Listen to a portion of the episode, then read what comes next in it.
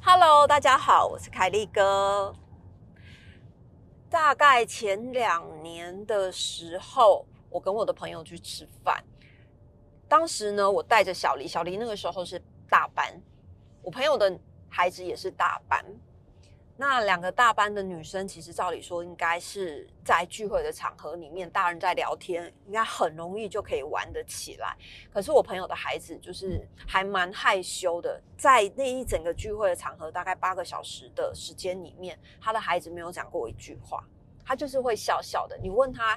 什么事情，他就是笑笑的，但是他都不讲话。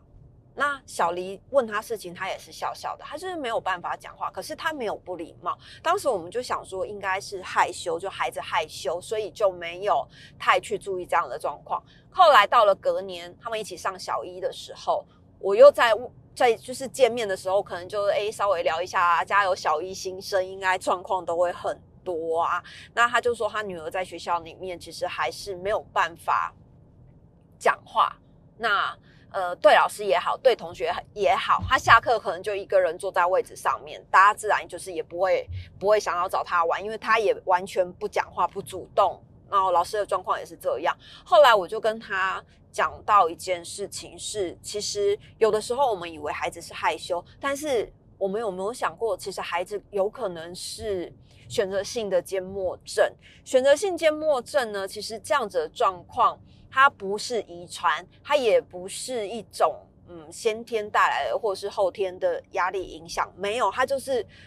莫名的就会就会有这样子的症状。那有这样子症状的人呢，他们其实就是在某一些特定的场合是没有办法开口讲话的。就像我们开口讲话可能非常的容易，但是对于这样子的孩子来说，或者这样的成人来说的话，在某一些。特定的场合，有的人是餐厅，有的人是学校，有的人是教室，就不一样的场合，每个人的状况都不一样。我的这个朋友的孩子呢，那时候我就听，就是在呃聚会的聊天过程里面，我就听他说他孩子的状况，大概就是在学校里面没有办法开口。那我就问他，他在家里呢？他说，哦，他在家里哦，跟妹妹也是一直吵架，而且就是一个小霸王这样子，就什么都要管。但是出了家门之后，不管去哪里，餐厅也好，户外也好，只要出了家里的门之后，他完全不说话，他可以一整天都不说话。后来我就跟我朋友在讲，就是选择性缄默症的这这个。状况，因为可能那一阵子我有针对有一些报道，然后去看了一些就是比较深入的研究，包括加入缄默症的社团里面。那其实有很多呃小时候是缄默症的孩子，他们在没有跨过那个门槛的时候呢，一直到长大到成人，其实这些一直甚至到职场，他们其实，在。无形的压力里面背了很多的黑锅，尤其在求学的阶段，因为你是一直处于没有办法说话，不是你不说，是你没有办法说出来，你的那个话可能到了喉咙，可是你就是没有办法发声，没有办法张开口说话。那因为他的孩子那个时候是小一嘛，那现在就是长长比较大，因为又过了两三年了。这两最最近我又在问了他孩子的状况，你知道那个时候我真的很积极，我还买了书送他，就是订了好多本缄默的书送他，然后可能书里面就会告诉他说，我们应该要怎么样帮助孩子们，就是打破缄默，因为我知道那很难，非常的难，不是他们不愿意，他们也很想尝试，但是那个话就是噎在喉咙里面，你没有办法很顺畅的说出来。啊。呃，订了几本书给他之后，我也找了一些社会的资源，就是呃，比如说像是心理咨询啊，或者是有一些社服团体，他们会针对缄默症去做一些社社团的活动，让他们多接触人群，想办法就是引导这样子的呃。孩子是可以说出话来，就是可以帮助缄默症的孩子说出话来。那你知道吗？缄默症的孩子通常会伴随着雅斯伯格症，就是会有一点点的。那有每一个人的状况也不一样，孩子的状况也都不一样。好，那那个时候其实我找了很多社服团体，然后很多免费的资源，然后也送了书给我这朋友。那可能每个礼拜我就会问一下他说：“哎，孩子的状况怎么样啊？”那他一开始他就说：“哎，就这样啊。”我们可能有去了什么？因为我那次跟他讲之后，你知道，只要有人告诉你你的孩子有状况，我觉得那父母心里面都不会好受的。你知道，那天分手之后，就是我跟他聚会，然后我跟他分享了缄默症的这个症状的时候，我跟他说，有时候我们大人可能会以为是孩子害羞，那是因为以前我们不晓得有这样子的症状，但是现在我觉得是呃。嗯，应该是说医学上面有一个很明确的这样子症状的状况，其实是可以有其他的方法是去治愈的，尤其是在黄金期的时候。那天我跟他分享完了这整个我知道的脉络，然后包括送书给他，然后给他一些社服资源，就是帮他找了一些社服资源。结果那天他回家之后，他跟她老公还有婆婆讲，那老公跟婆婆的意思就是说，这就是小孩子。害羞，他们就是带出门就是害羞，所以不愿意讲话。但你看他在家里面都正常的，那他就是带出门害羞啊！你要怎么逼迫他讲话？好，那这是一个，就是可能家庭上面孩子的爸爸可能也不太能接受这件事情的发生。那我的这个朋友呢，那一阵子他有带他的女儿去了一两个就是社服单位，那也有去看儿童心理医师。那医师也说，这个其实就是。缄默症的一个状况，这样子，那也有鼓励他，也鼓励孩子要讲话，但是孩子其实就没办法。那你知道，其实，在呃缄默症这一块呢，他在医师可以帮忙的范围里面真的有限，但是你大部分的力量来源，我觉得可以有效的帮助孩子改善，就是缄默症的这个方法。真的是要来自于你的原生家庭跟你的父母，因为像是如果我我之前我就那是那时候我觉得我真的是太太热心了，然后事后我检讨，我觉得我有点热心过头，你知道我就不忍心看到孩子孩子就是出了门之后你就没有办法讲话，那你才小一而已，我觉得是可以很有机会在黄金期推动推动你。我推你的妈妈，然后你妈妈是可以去推动你，让你可以在两三年以内能跨出这个缄默的这个圈圈里面，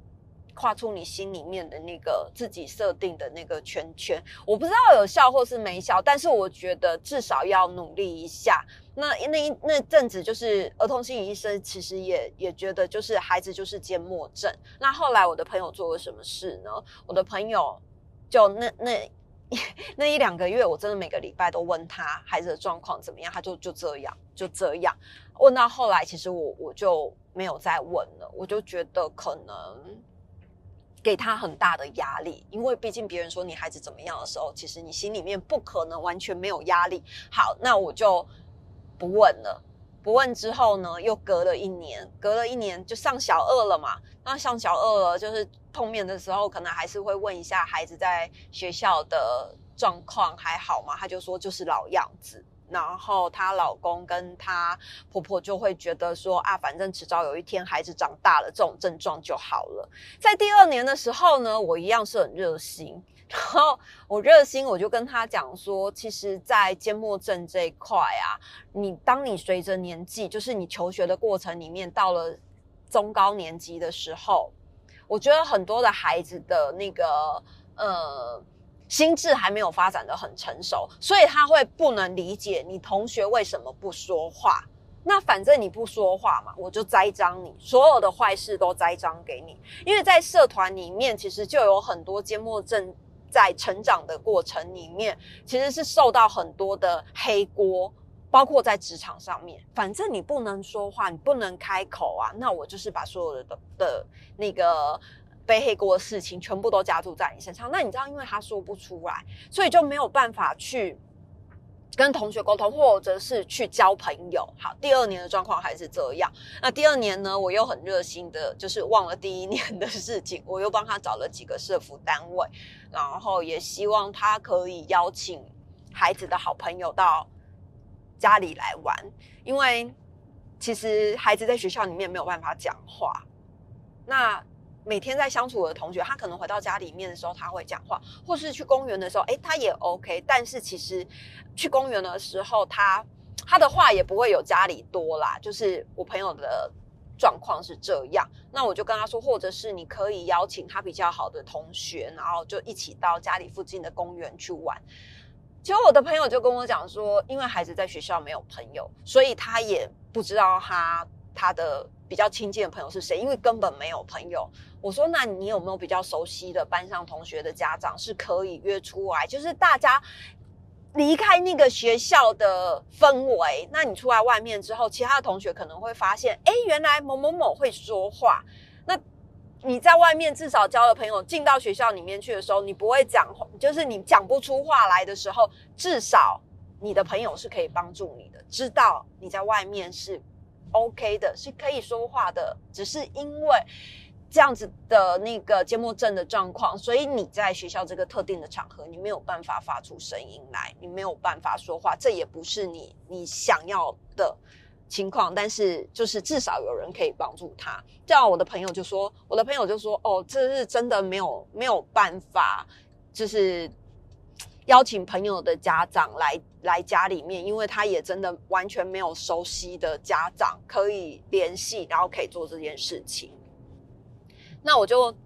说哎，那可能小小有办活动啊，就是那种小朋友的指甲彩绘活动，那你要不要带女儿来？就是刚刚可以跟人群接触，一开始没有讲话没有关系，可是我觉得你参加十次、二十次之后，你一直不断的带他去接触人，然后去做这样子氛围的事情的时候，就是你要稍微的推动他，他我觉得就是至少你在这方面是有在努力的。那他就说，嗯，再说，因为他自己也很懒。惰，那她老公跟她的婆婆就会觉得说，反正大了就好了。好，那那次回去之后，那次分手之后，我就没有再问她关于任何女儿的事情了。到了今年，就是我我发现她就是应该已经算是第三年了吧。那今年我又在问她的时候，我就说，哎，就是我有其他的几个。几个朋友，那孩子有这样子状况的，我觉得今年呃都是小三的学生，有了一个很大的突破，然后已经可以在学校开口讲话，可以可以做一些呃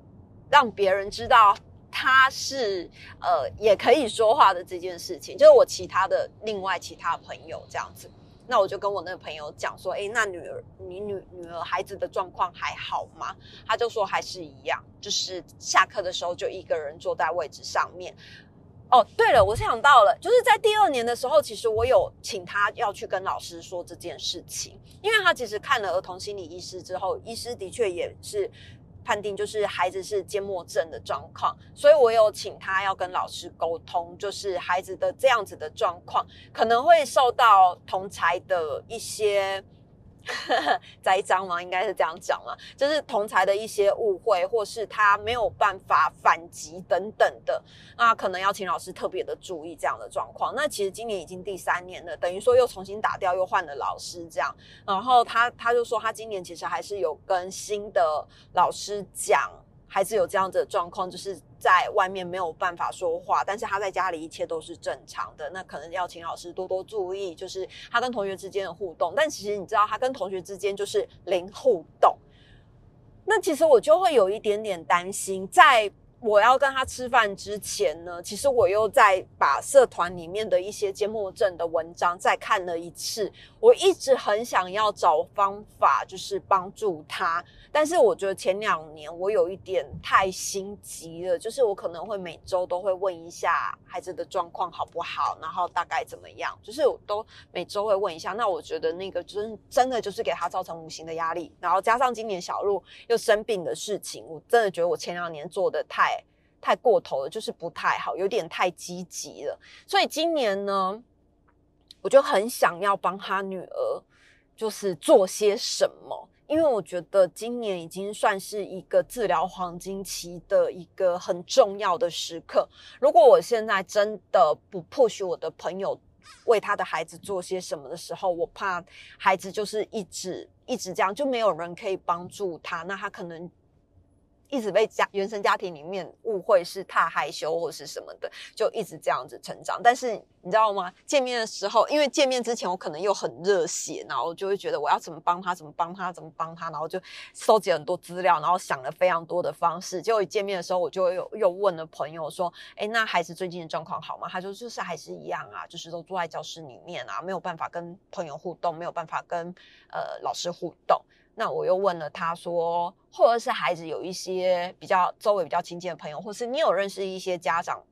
我们就是把他约出来，然后让孩子可以在外面见面一起玩。他就说他跟家长全部都不熟，他孩子也没有朋友。我说然后呢？他说然后我们觉得他可能大一点就好了。那我听到这里的时候，其实我就 没有再说下去了，因为我知道就是那个。朋友心里面的压力跟状态，你其实想要帮忙的时候，你真的不知道怎么帮。如果我又像前两年一样，就是很积极的想要帮他收集一些资料或者是什么的话，我觉得对他来讲是一个无形中非常大的压力，因为可能她的老公跟她的婆婆都觉得这个就是长大就会好了。那因为我一个人很很积极，但我是谁？我是外人呢。那我反而会给我的朋友真的带来很大的压力。以前我真的不觉得，是今年小鹿在三月生病的时候，其实后来到六月公开，我收到太多各式各样很热心帮你收集资料的人，那个时候我心里面就会觉得说啊，就是。台湾最美的风景就是人，可是最大的压力也是人，因为他们就会把你的孩子当自己的孩子在关心、在关怀，所以他们就会。收集非常多、非常多的资料，告诉你要怎么做。那我就想起，对前两年我好像就是这样子对我的朋友，就是我也帮他收集了非常多的资料，然后我也希望他可以怎么做怎么做。但是我们的好就是缘。原始出发点都是为了孩子好，但是你知道吗？今天把角色反过来，就是当我是变成了那个家长的时候，我就会觉得天哪，有完没完呐！就是我的孩子我自己顾好吗？你就不要再再给我很多的方法，然后教我要怎么照顾我的孩子，教我要为我的孩子做什么，然后真的是不经一事不长一智。到了今年的时候呢，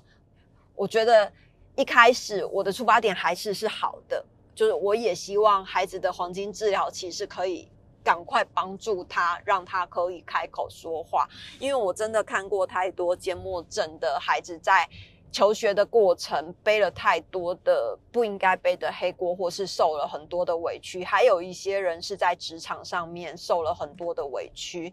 那今年呢？因为我自己。就是遇到小鹿生病的状况，然后也遇到这样子的事情了。我再回到我朋友的身上的时候，其实我事前做了很多功课。当我朋友说就先这样吧，好，那我就打住了，就是不说话了。如果有一天你需要我的时候，我会站出来帮助你。但是目前很显然的是，你觉得现阶段就很好，好，那。因为你你是孩子的家长，你帮孩子选的，我相信你也不可能害他，你也觉得这样子现阶段对他来讲是最好的，那就是最好的，所以我就打住了，我就跟他说好，那如果你有需要我的话，我随时都会站出来帮助你，就是如果孩子随时有需要。我觉得这样子就够了，因为其实有的时候我们真的很热血的时候，反而给当事人带来真的很大的压力。那对于呃缄默症这件事情来说，没错，是我跟他讲有缄默症这件事情，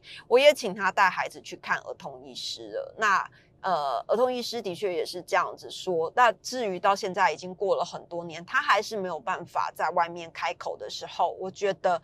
嗯。这样子就够了，就是我觉得，因为家长已经就是认为他有一天就是开了了口，他相信他的孩子，那我们就是选择一起相信，